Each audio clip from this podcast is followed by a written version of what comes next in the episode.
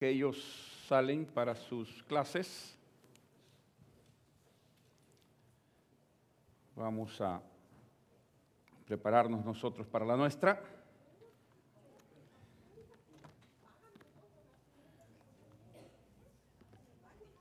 Bueno, tiempo Navidad.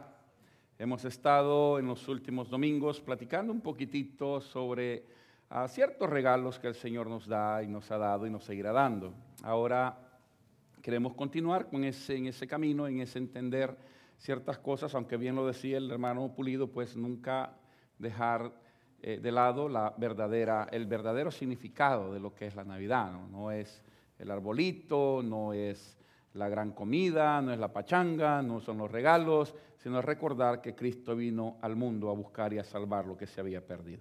Esa es la verdadera Navidad. Pero siguiendo en ese caminar de, los regalos del Señor, quisiera en esta hora, como el próximo domingo ya saben que tenemos nuestro servicio distinto, el sermón va a ser distinto, ah, quiero terminar este día con el mayor de los regalos, el amor. Eso es lo que quiero que podamos entender en este día. Busque su Biblia, usted tiene la ah, cita bíblica en los boletines, eh, Primera de Corintios capítulo 13, verso 13.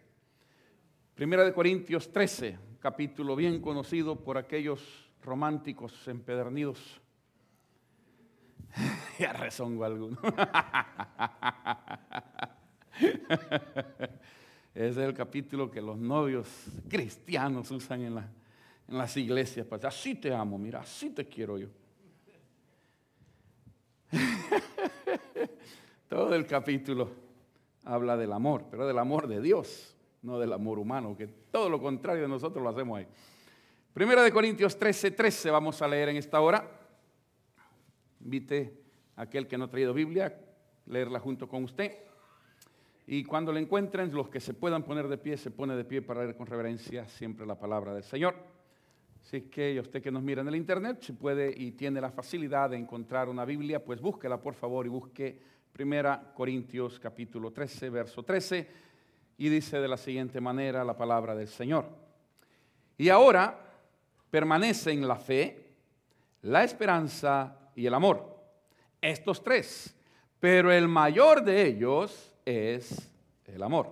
¿Su Biblia dice igual que la mía? Leemos juntos una vez más, por favor. Y ahora permanecen la fe, la esperanza y el amor. Estos tres, pero el mayor de ellos es el amor. Padre, bendícenos al momento de exponer tu palabra. Señor, que la sangre de Cristo nos limpie de toda mancha, de todo pecado. Queremos ser dignos expositores de ella y dignos oidores de la misma. Señor, usa tu palabra para instruirnos, Señor, para enseñarnos lo que es tu voluntad en cada uno de nosotros, para que podamos, Padre, conforme la fortaleza de tu Espíritu, vivir de acuerdo a lo que tú has ya programado para cada uno de nosotros. Pedimos, Señor, por aquellos que nos escuchan que aún no han recibido este regalo maravilloso que se llama Jesucristo, que puedan abrir sus corazones, que tu Espíritu abra, que tu Espíritu de entendimiento, discernimiento, y que puedan así como en su momento nosotros comprendimos que Jesucristo es el Señor, que fuera de Jesús no hay perdón de pecados ni vida eterna, que Cristo es el mayor regalo que tú hayas enviado sobre la faz de la tierra. Háblanos pues, Señor, a través de tu palabra. Te lo pedimos por Cristo nuestro Salvador. Amén. Y amén. Pueden sentarse, hermano. Muchas gracias. Repito pues que ya hemos estado hablando por un buen tiempo, los últimos domingos, sobre lo que son los regalos, a lo que Dios tiene. Y Dios tiene cantidades de regalos para cada uno de nosotros. A veces los recibimos en conjunto, a veces vienen individuales, pero en la época presente Dios nos presenta distintos regalos, distintos obsequios. Suena un poco cursi, como dicen por ahí, está repitiendo lo que debemos de entender de antemano, ¿no es cierto? Que, hermanos, abrir los ojos a un nuevo día es un regalo de Dios. Hay muchos que no lo lograron. Y si lo lograron, quizás están en la cama de un hospital o están, ahora mismo cuando venía para la iglesia tempranito en la mañana, en la mera esquina de mi casa, había un accidente, cuatro carros involucrados, desechos por completo. cuatro carros, estaban como cinco ambulancias y cantidad de policías y qué sé yo, y logré alcanzar a ver por ahí que estaba alguien tendido todavía sobre el pavimento. O sea, cuando yo veo eso me, me, me, me hace recapacitar en el regalo de la vida que Dios nos da, en la importancia de que usted tiene la salud suficiente como para poder estar aquí. No, me canso de recordar cada vez que el hermano, el doctor Vera nos dice, quieren, quieren valorar su salud, vaya un día al hospital y pásese todo un día en el hospital. Y usted le va a dar gracias a Dios por la gripe que tiene, que no es nada a comparación de otros que van llegando allá.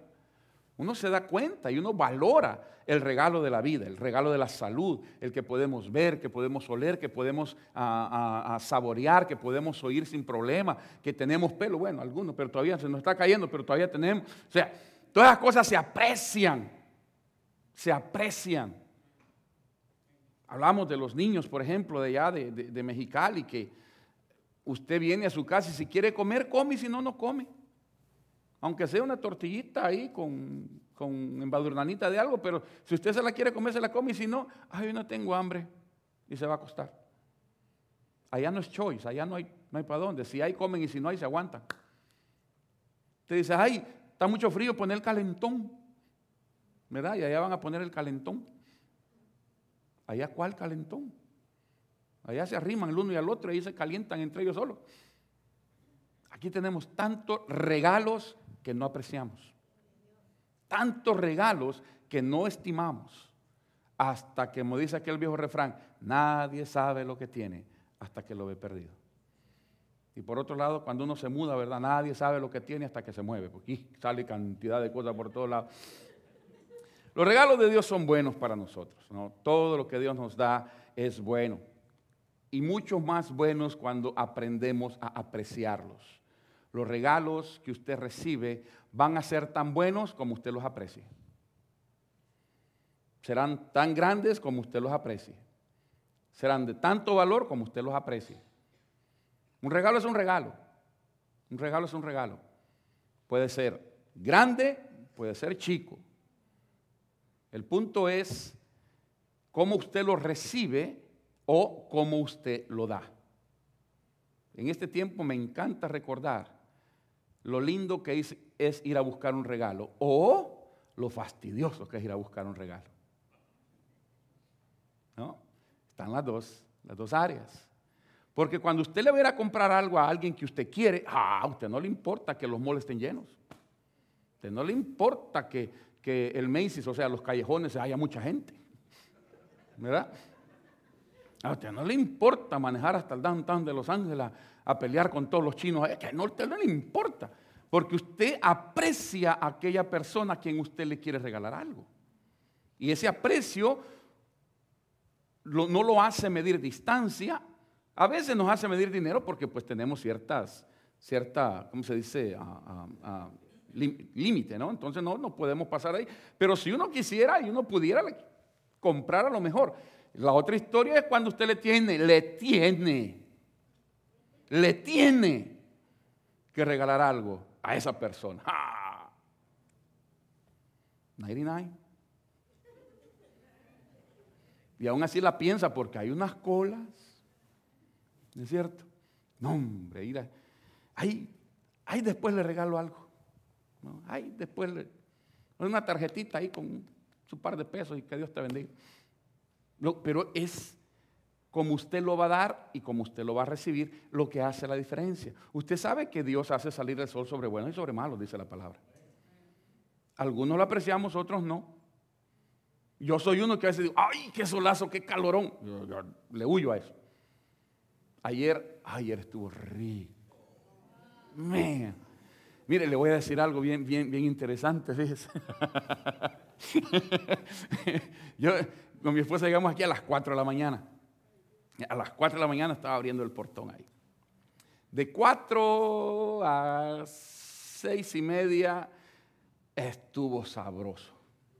No, de verdad, sabroso. Yo me quité la chamarra que traía y andaba tranquilo. Pero como a eso, ¿qué hermana? Como a eso de las 10, se ven un frío usted. De verdad. Cualquiera pensaría que es en la madrugada, que no, no, no, es en la mañana que se dejó venir el frío. Ahí andábamos todos titiriteando por todos lados. Pero de las 10 en adelante. Y, bien, bien interesante, ¿no? Que no es en la madrugada, sino que es despuesito. Así nos pasa a muchos de nosotros, cuando creemos que vamos a recibir, no recibimos nada. Y cuando no creemos que nos llega el frío. Son los regalos que Dios tiene para nosotros, uno los apreciamos. Yo aprecio mucho el frío, muchos de ustedes no. ¿No? Hermanos, ¿quién es uno que para él no le regalen frío? A él regálenle un calentón en el verano. Le encanta el calor, somos todo lo contrario. Pero otra vez, apreciamos en su llegado momento lo que el Señor nos da. De igual manera hay ciertos regalos espirituales que Dios nos va dando, que a veces los apreciamos, a veces no. A veces damos por hecho de que así va a ser, cuando en realidad debemos de aprender a apreciar. Y otra vez digo, a veces no apreciamos lo que recibimos porque no lo entendemos. No lo entendemos. Y si no entendemos cómo funciona, pues como que no nos llama mucho la atención. Como que de plano no, nos puede gustar por afuerita, pero a mí me gusta entender cómo se enciende y cómo se apaga y si, si algo sucede, cómo le hago un reboot para que vuelva a agarrar la cosa. Y si no lo entiendo así, como que me gusta, pero me asusta, dicen por ahí. Como que no, no le logro agarrar todo. Así hay ciertos regalos en nosotros que como no lo sabemos discernir, como decíamos el domingo anterior, Muchos hablamos de la salvación, pero no entendemos el concepto de la salvación, lo que es ser salvo, la importancia, lo que, lo que eso conlleva. Por eso he querido platicar con ustedes en esta mañana de lo que es el mayor regalo que Dios nos ha dado a nosotros, que es el amor, sin menospreciar los otros dos. Pero al mismo tiempo quiero que vayamos comprendiendo, discerniendo por qué la misma escritura en el verso que hemos leído dice que todo va a pasar, pero que el mayor regalo que tenemos es el amor.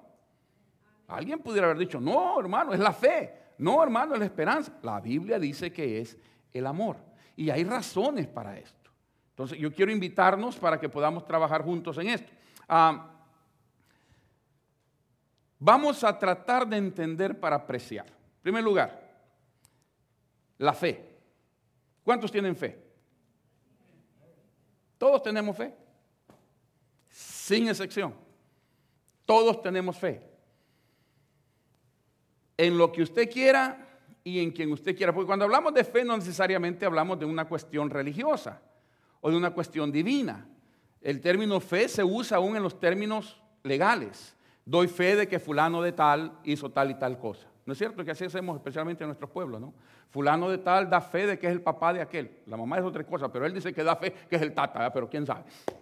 Pero él da fe, o sea, se compromete y dice, no está hablando de una fe religiosa, sino que está hablando de un concepto más terrenal, una cosa que está afirmando que él está dando testimonio, si quiero ver así, de que eso es cierto. Entonces, cuando hablamos de fe, quiere decir, todos tenemos fe.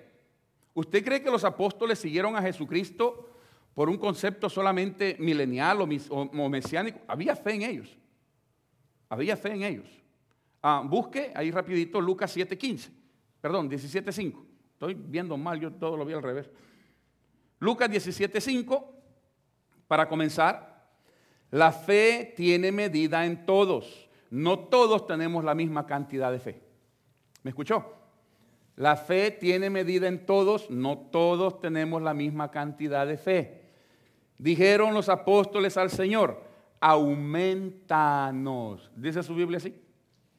Aumentanos la fe. No le dijeron, Señor, danos fe.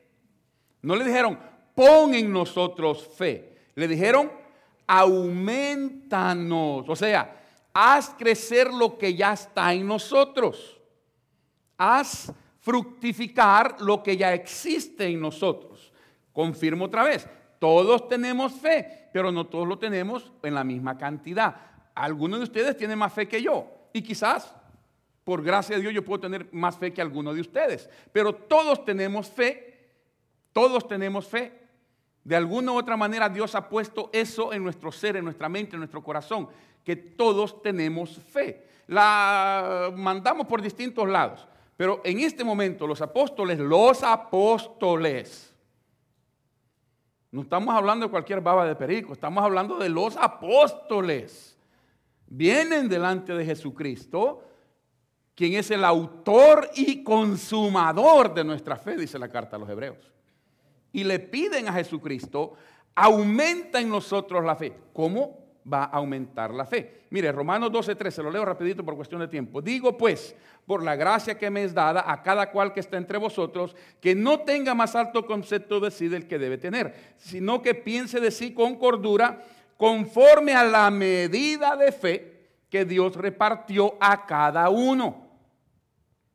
De acuerdo a la medida de fe que Dios repartió a cada uno.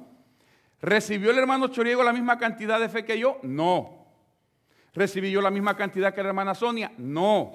¿Recibió usted la misma cantidad que su esposo? No. ¿Recibió usted la misma cantidad de su esposa? No. Todos recibimos distinta medida de fe. No sé si me estoy dando a entender. Ahí está en la palabra. Conforme a la medida de fe que Dios nos va dando. Señor, aumentanos la fe. Hermano, la fe aumenta a través de las experiencias. Usted puede ir al gimnasio que le llamamos seminario, porque al seminario se va a ejercitar la fe. Se va a aprender a ejercitar la fe. Usted viene a su iglesia a ejercitar su fe. Yo no le doy fe a usted. Es la palabra que confirmada en su vida y en sus experiencias que hace crecer su fe. ¿Me estoy dando a entender, hermanos? Hace crecer su fe. Es a través de su experiencia. Por eso alguien dice, ay, es que yo no tengo fe porque no has tenido experiencias. Yo no creo en Jesucristo porque no te has encontrado con Jesucristo. Eso no es nada nuevo. Todos los grandes filósofos, yo les he contado en el siglo XVI, XVII, ya no me acuerdo, aquel gran hombre que dijo, ¿por qué me hablan de Dios y dicen que Dios no puede ser entendido? ¿Cómo hablan de alguien que no lo pueden entender? Entonces, ¿para qué hablan de ese ser que es incomprensible? Mejor no hablen de él. Eso detuvo todo el caminar cristiano. ¿Cómo me hablan de alguien que no, que no lo pueden explicar? Detuvo.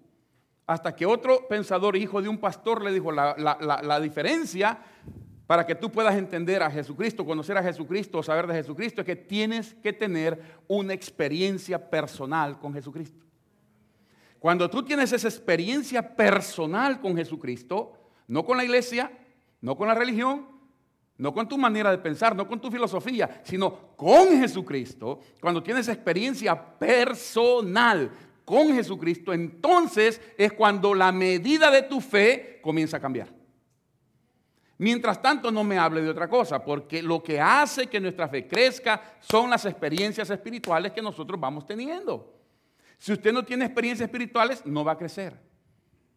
Mire, yo puedo hacer una encuesta rapidito, aquí no levante la mano a nadie, por favor, pero yo puedo hacer una encuesta y preguntar, ¿cuántos creen en los endemoniados? ¿Usted sabe que hay pastores que no creen en endemoniados? Yo puedo preguntar, ¿cuántos creen en sanidad divina? ¿Sabe que hay pastores que no creen en sanidad divina?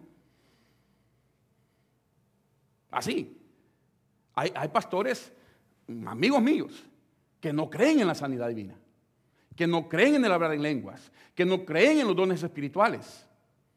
Los bautistas tradicionales, ¿qué es lo que decíamos? El hablar en lengua, eso es para los pentes.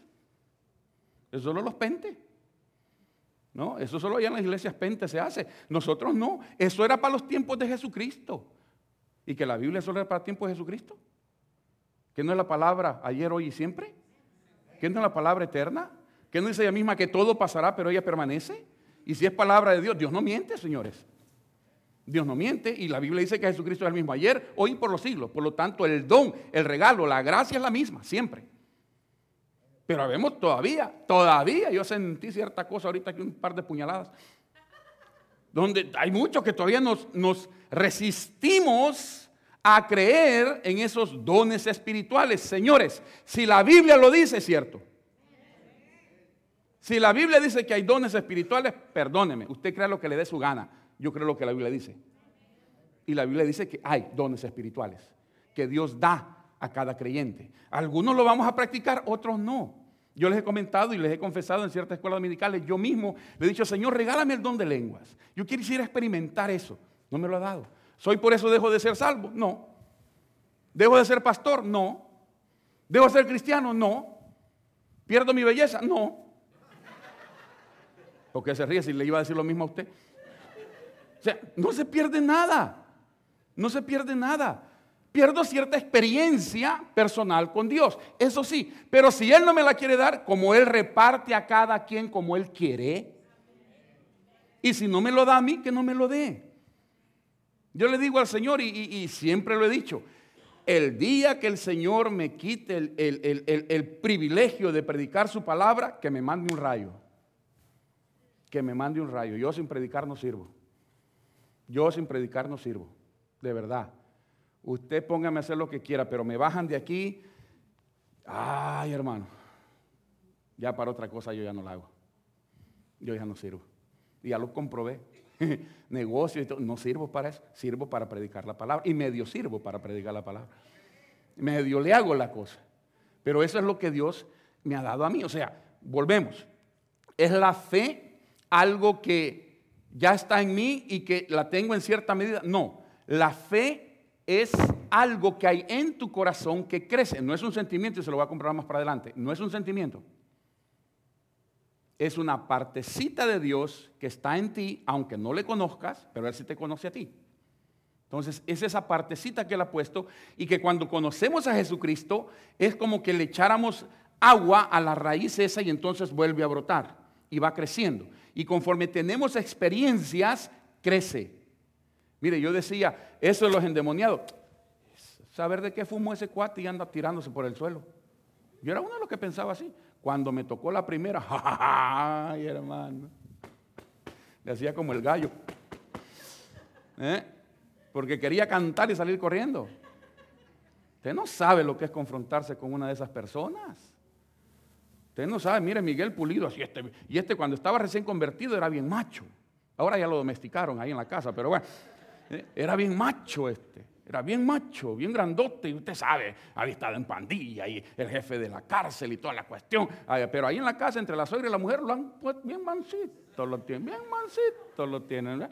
Pero mire, estábamos en una gran convención, donde estaba predicando el hermano Alberto Motesi, yo tenía 800 gentes a mi cargo controlando todo el área del Convention Center de Los Ángeles, y comenzaron a, surgir las personas endemoniadas, hermano, así, como usted lo está oyendo, como popcorn, como palomitas de maíz, y yo soy una muchachita así, flaquita, flaquita. Así la cosita, mire. Así. Pero hermano, Miguel, bien macho, que viene y que la quiere agarrar. Usted ya, según él, ¿verdad? mire, lo agarró con una mano y lo levantó y lo estrelló contra la pared. Miguel se quedó así. ¿Qué pasó? ¿Qué pasó aquí? No, no lo podía creer. Llegó el pastor Rubaina, que muchos de ustedes le conocen. Leonel Rubaina, hermano cubano, él llegó y le puso la mano y en el nombre del Señor, ¡pum!, cayó la muchachita. O sea, usted véalo como novela si quiere, no estoy contando simplemente María, estoy contando la realidad, las cosas que se dan. Ahora, ¿por qué ahora yo creo en eso? Porque tuve experiencia con eso. Tuve experiencia con eso. Yo les he comentado a ustedes que casi es, un 99.5% que todos los domingos yo tengo lucha espiritual en la noche. No puedo dormir. Y no es por la señora, sino que no puedo dormir. Hay esa lucha, hay esa lucha en mí. Estoy, estoy todo el tiempo. Por eso cuando los diáconos me dicen, pastor, estamos orando por usted, usted no sabe el beneficio que eso me hace a mí. Porque si alguien necesita oración en esta iglesia, soy yo. Yo siempre estoy en esa lucha, en ese pleito, porque sé que esa experiencia que vamos teniendo es lo que hace que aumente la fe. Y cuando la fe de la iglesia aumenta, cosas lindas suceden en la iglesia. Cuando la fe del pueblo aumenta, ay hermano, vamos a ver salvación, vamos a ver sanidad, vamos a ver milagros lindos, que los estamos viendo, dicho sea de paso. O sea, la fe va a crecer en nosotros conforme a lo que vayamos experimentando. Pero, por el otro lado, ¿Sabe que la fe, aparte que es un regalo, la fe es, no es, perdón, acción. La fe no es acción. La fe es paciencia. ¿Sabe usted que la fe no es verbo? Conjúgueme la fe. Yo fe, tú fe, tú feos, todos feos. No se puede. No se puede conjugar. La esperanza sí, lo vamos a ver, la esperanza es verbo, pero la fe no. La fe es paciencia. Estad quietos y conoced que yo soy Dios. Es, es estar tranquilos. Entonces la fe no es un sentimiento tampoco. No es un sentimiento. Porque no está basado en, en, nuestro corazón. Usted dice, ay, es que yo tengo fe en mi corazón. Eso es mentira. La fe está aquí. La fe está aquí. ¿Por qué? Porque la fe se basa en tus experiencias, en tu conocimiento. Es tu conocimiento de Jesucristo lo que te hace buscar más de Jesucristo. No es un sentimiento, es conocimiento. ¿Por qué amamos a Dios? Porque hemos entendido que Él nos amó a nosotros primero. Porque hemos discernido el amor de Dios. O sea, no es un sentimiento, es conocimiento. No os conforméis a este siglo, dice la carta a los romanos, sino que seamos transformados o renovados por medio de nuestro... ¿Ve? O sea, es un conocimiento. Entonces, es paciencia. Déjeme terminar este primer regalo. Híjole, se nos va el tiempo con esto. ¿Sabe usted que usted necesita fe para llegar a Dios? ¿Me doy a entender? Usted necesita fe para llegar a Jesucristo y por ende al Padre. Jesucristo dice que nadie va al Padre si no es a través de Él. Entonces, ah, necesitamos la fe para llegar a Dios, pero usted no va a necesitar la fe en la presencia de Dios. ¿Para qué la va a tener si ya está ahí? ¿O no? Oh, yo tengo fe que, ¿cuál? Si ya está ahí, pues ya qué más. Ahorita la necesitamos para acercarnos a Dios. Porque sin fe es imposible agradar a Dios, dice la palabra. Y es necesario que el que le cree, que el que se acerca crea que le hay fe. Fe. En, el, griego fe y creer van de la manita. Van chachitas, dicen allá en mi pueblo, van de la manita. Entonces, no necesitamos fe para estar en el cielo. Necesitamos fe para entrar al cielo. ¿Me doy a entender con esto? Por otro lado, el segundo regalo es la esperanza. Ahora, la esperanza sí es un sentimiento. Es bien variante. Es bien variante. Y lo usamos de esa manera, no solamente en el aspecto religioso, sino en todo el caminar de nuestra vida. Tenemos esperanza de esto, lo otro, pero la sentimos, ¿no? Porque la esperanza no crece con experiencia. No. La esperanza no crece con nuestro, con nuestra fe. Salmo 91, 2, búsquelo para que me pueda entender porque me están viendo medio marciano. La esperanza es al mismo tiempo confianza. Y la confianza es un sentimiento. La confianza es un sentimiento. ¿okay? No es conocimiento, sino sentimiento. Salmo 91, 2 dice, diré yo a Jehová, esperanza mía y castillo mío, mi Dios, en quien confiaré. Confianza confianza. La esperanza ah, ah, ah, no, no, no va a crecer conforme nuestra fe. La esperanza es ese sentimiento que a veces lo tenemos alto y a veces lo tenemos bajo. Cuando uno entra en depresión, se lo digo por experiencia, cuando uno entra en depresión, lo primero que pierde es la esperanza. No tiene esperanza usted. Por eso los psicólogos dicen que la persona que está, y este tip para usted, la persona que está entrando en depresión necesita buscar alternativas. Alternativas. Si usted entra en depresión y se concentra en ese punto nada más, se deprimió. Pero cuando usted está entrando en depresión porque está perdiendo su trabajo, usted dice, bueno, ya no voy a trabajar aquí, pero yo lo hago vendiendo paletas. ¿Por qué no? Entonces usted ya tiene un choice ahí, tiene otra, otra opción. Bueno, voy a perder mi trabajo aquí, pero, hey, yo bien la puedo hacer pasando gente en la frontera. Digo, legal, o sea, trabajando con migración, ¿verdad? soy ciudadano americano, tengo bien dos años de universidad, yo bien la hago ahí. O sea, opciones, opciones. Cuando usted tiene opciones, automáticamente usted está saliendo de la depresión. Cuando no hay opciones, o sea, no hay esperanza.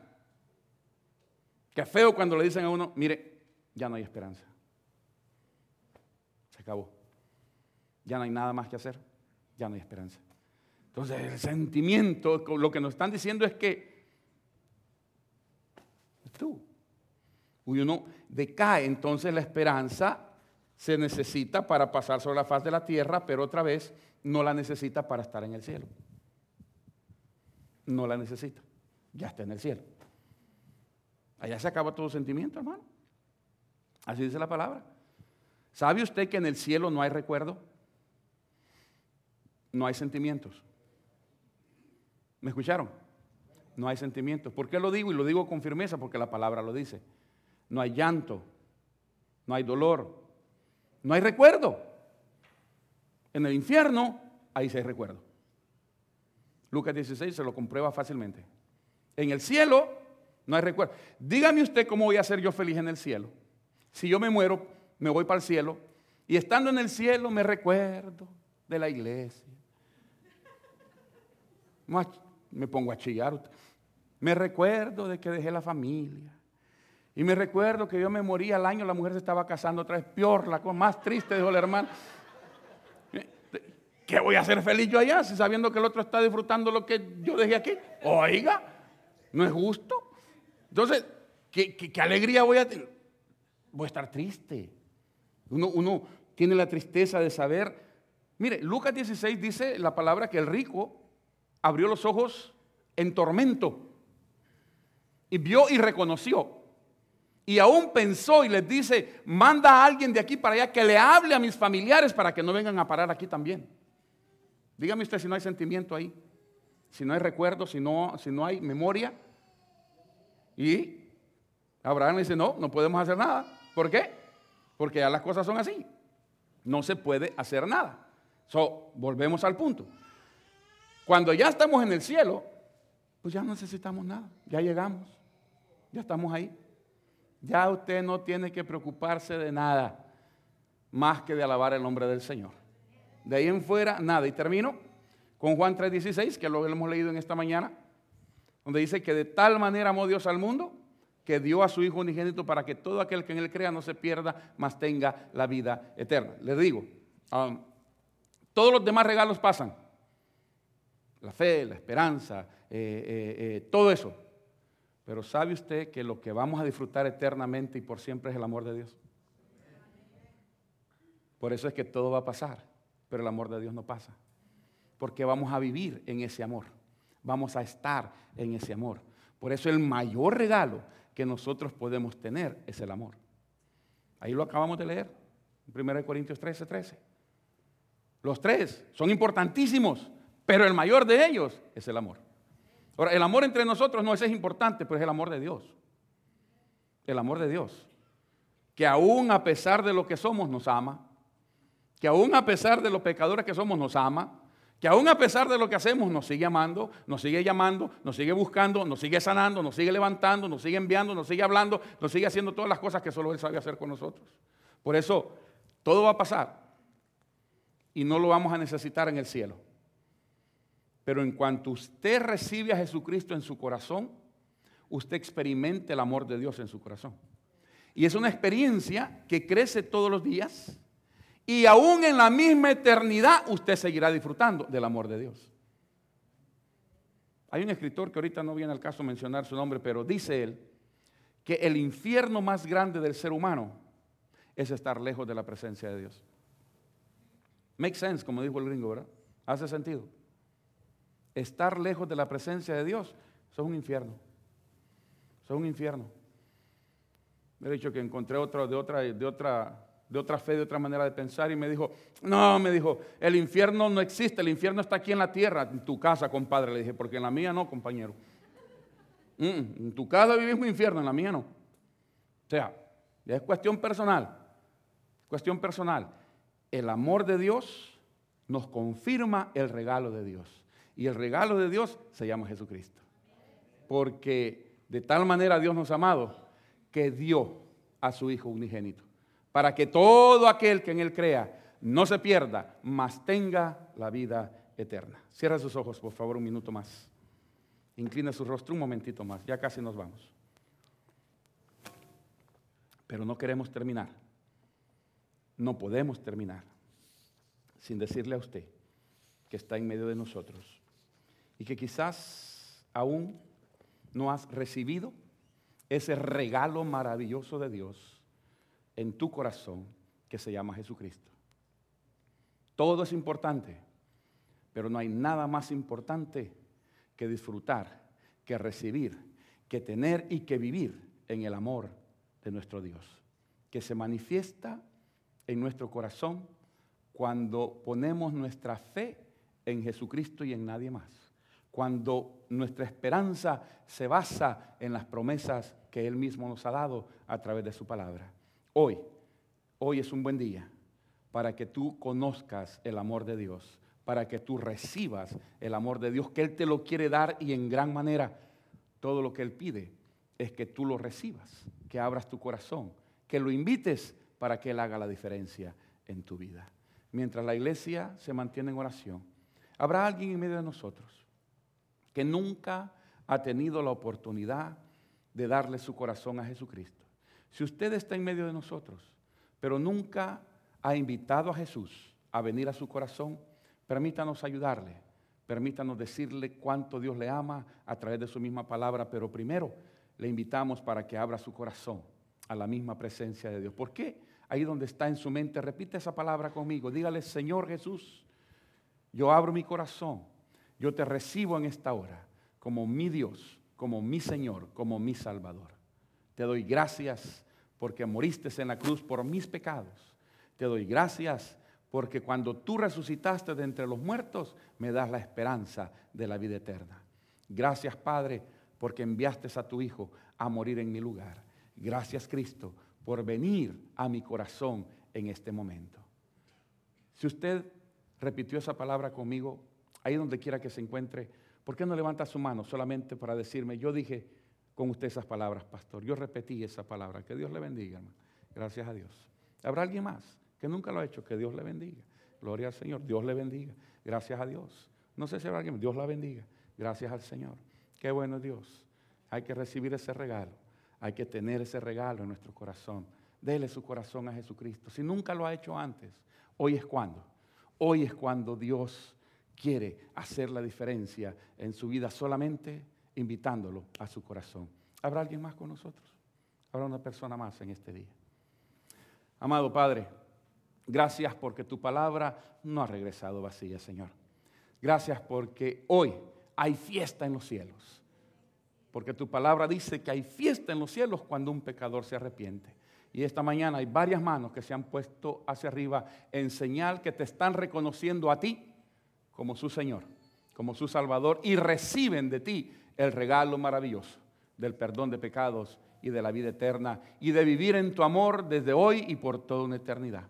Permítenos que al momento de orar con ellos y por ellos, tu palabra, tu espíritu, traiga la certeza y la seguridad del perdón de pecados y vida eterna.